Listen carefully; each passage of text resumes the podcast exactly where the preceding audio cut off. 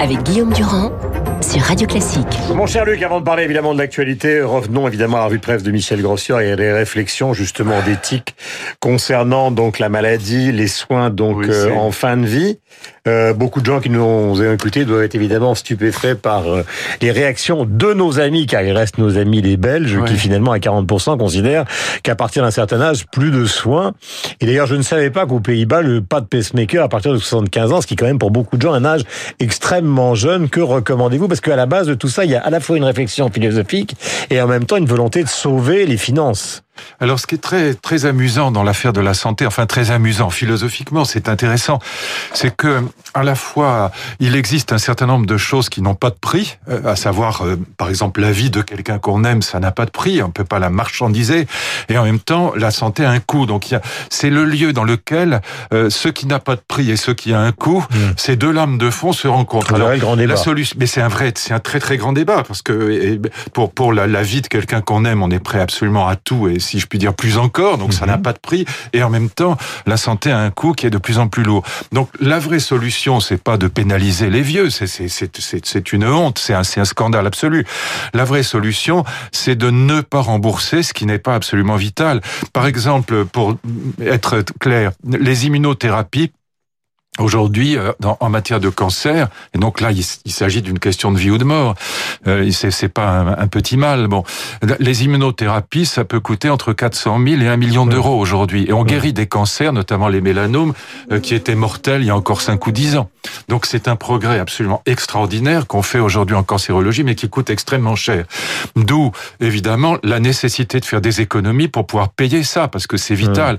Et là où je, je rejoins par exemple Madame Buzyn bah, à 100%, Euh, l'homéopathie, l'homéopathie qui est vraiment un placebo, qui est un médicament vraiment qui, honnêtement, qui dont jamais aucune euh, science n'a prouvé l'efficacité. Si les gens en veulent, bah, très bien, qu'ils qu'ils prennent des médicaments homéopathiques, on va pas du tout le- leur interdire, mais on n'est pas obligé de les rembourser, c'est absurde.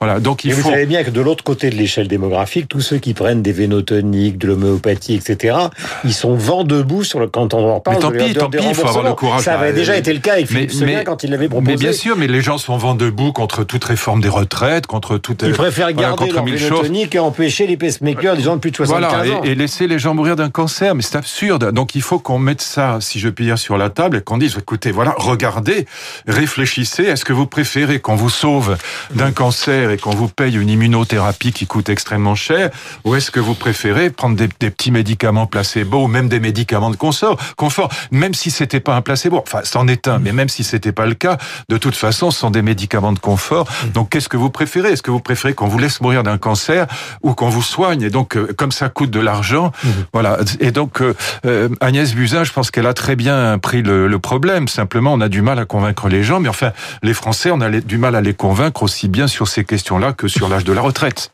Euh, le problème, Carlos Ghosn, vous publiez des bandes dessinées consacrées à Thésée, à Ulysse, euh, à Jason et la Toison d'Or, qui sont d'ailleurs euh, très belles. Euh, Est-ce que ce personnage, euh, que euh, les Japonais considèrent comme totalement défaillant et à qui ils réservent un traitement d'une violence inouïe, euh, euh, comment doit-on le juger du point de vue du droit ou du point de vue de la morale? Non, du point de vue du droit, la morale n'a rien à voir avec ça, parce que, enfin, la morale, elle peut se greffer sur des, des atteintes au droit. Quand il y a des atteintes au droit, elles peuvent être immorales. Mais d'abord et avant tout, euh, c'est une question de droit, et on n'est pas obligé de torturer les gens pour les juger. On peut très bien juger quelqu'un, et même le juger très sévèrement, sans y ajouter la torture, et la torture morale. Donc la manière dont il est traité au Japon est insupportable, pardon Mm. de le dire, même s'il est absolument coupable, ça n'a rien à voir. Donc on peut, on peut juger quelqu'un, évidemment c'est d'abord et avant tout au niveau du droit qu'on le juge. C'est pas, Mhm. c'est pas une question morale.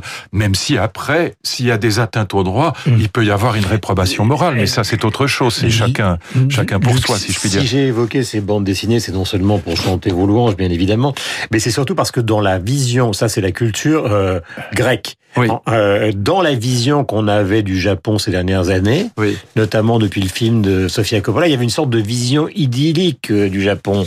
Euh, et, là, lire, on- il faut lire Amélie Nothomb quand même. Voilà, stupeur et tremblement. oui, c'est un livre absolument génial, moi qui m'a fait, je l'ai lu trois fois, qui m'a fait hurler de rire, où on voit à quel point ce pays est quand même un pays extraordinairement dur.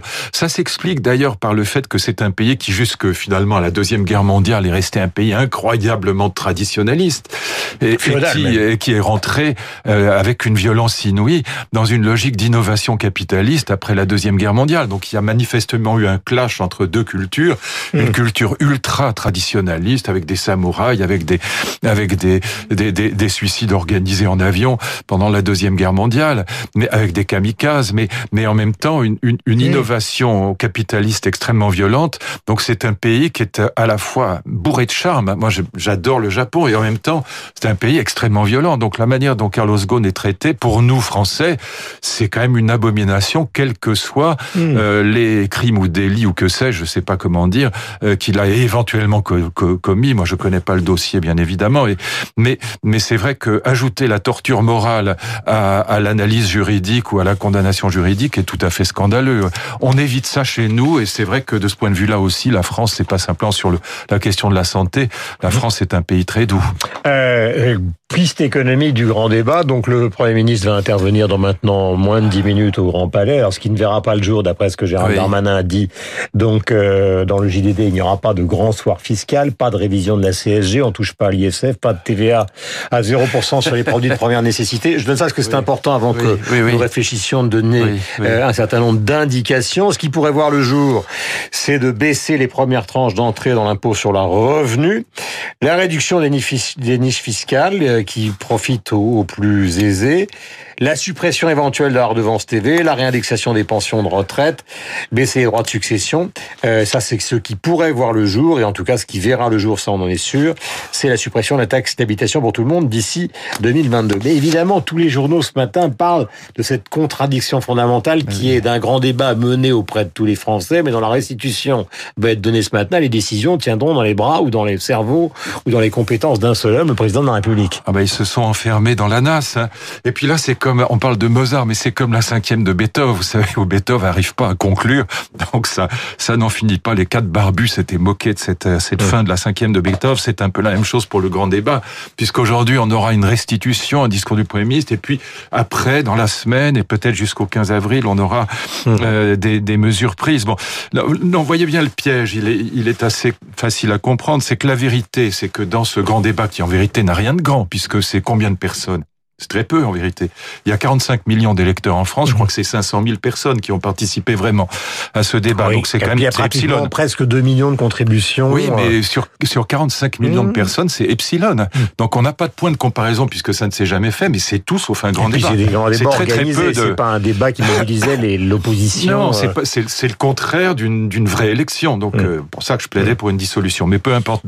En tout cas, ça n'est pas un grand débat. C'est un petit débat, très petit débat par rapport au nombre c'est presque comme une méthode de gouvernement. Oui, bah c'est une méthode, c'est de la psychologie des foules, c'est-à-dire qu'on on gagne du temps, on calme le jeu en attendant que le mouvement des gilets jaunes euh, mm. s'éteigne progressivement en sifflet, ce qui de toute façon arrive inévitablement pour tout mouvement mm. euh, social quel qu'il soit. Il y a un moment où les choses diminuent. Mm. Bon, donc euh, c'est fait pour attendre que, que cette diminution soit suffisamment visible pour qu'on puisse espérer prendre des décisions. Bon, la, la NAS, elle est là, c'est que la vérité, c'est que beaucoup dans le grand débat, d'après ce que on en sait. Et, de toute façon, il n'y a pas que le gouvernement qui va analyser les résultats. Il y a aussi des journalistes, des observateurs qui vont les analyser. Bon, il y avait une demande de suppression de l'ISF, il y avait une demande de baisse de la TVA sur les produits de première nécessité. Ça reste d'ailleurs ce que réclament toutes les organisations, sûr, organisations ils existent de Gilets jaunes. Voilà, il y avait une demande de tranche supplémentaire d'impôts euh, contre les riches, il y avait une demande de, de, de RIC, donc de, euh, de, de référendum, d'initiative populaire, etc.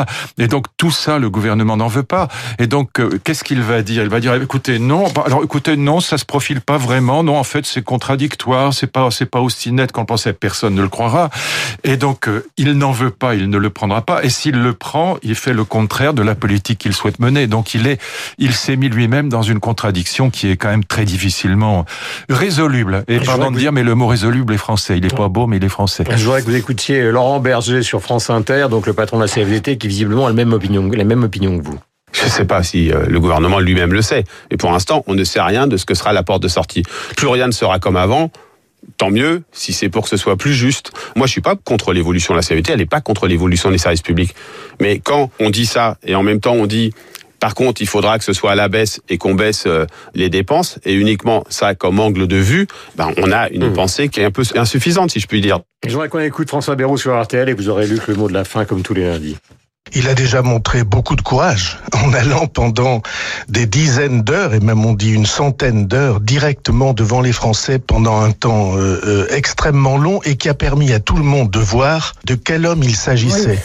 Ce que veut le président de la République, c'est que la direction définie pour le pays soit celle d'un nouveau projet national. Voilà pour François Bayrou. Donc, bah, euh, c'est une sorte de portrait d'Emmanuel Macron. Oui, bah, je pense exactement le contraire de mon ami François, mais alors pile poil le contraire. Je pense que le rôle d'un président de la République, surtout s'il est jupitérien et un, temps soit peu gaulliste, c'est pas demander son chemin à la foule, c'est euh, de fixer le cap. Et donc, je mm. pense qu'on a complètement perdu le cap aujourd'hui, que ce grand débat est une blague, que, que c'est, c'est, c'est vraiment pour occuper le, euh, le client, si je puis dire, pour, pour calmer le jeu. C'est encore une fois de la psychologie. C'était la méthode d'En Marche pendant la campagne.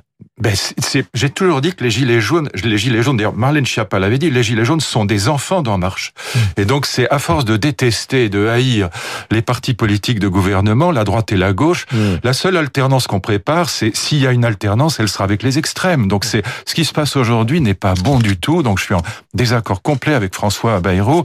Euh, encore une fois, même si Marine Le Pen ne gagne pas les prochaines élections, de toute façon, une fois qu'on a dégagé les partis de gouvernement, la droite et la gauche, la seule alternance qui reste possible, c'est avec les extrêmes. C'est ça l'immense danger de toute cette affaire de grand débat et extrêmement nuisible à mes yeux. Ulysse, donc signé par Luc Ferry, illustration de Nicolas Dufaux, c'est chez Glénat Jeunesse. Vous trouverez un Thésée. Euh, le voyage d'Ulysse, évidemment, c'est une merveille absolue de notre culture. Nous avons parlé du Japon, mais il est bon aussi de rappeler, parce que c'est fait pour les enfants, notamment les adolescents. C'est aussi pour leurs parents. Voilà, chez Glénat. Oui, c'est un petit coup d'œil de Luc Ferry me concernant. cher Jason votre toison je vous remercie d'être passé ce matin. Euh, nous allons donner la parole à Laurence Gontier pour le rappel des titres et nous retrouvons Franck Ferrand qui va revenir donc à cette journée Mozart sur l'antenne de Radio Classique pour des concerts que nous parrainons et qui auront lieu au Théâtre des Champs-Élysées au début du mois. Euh, de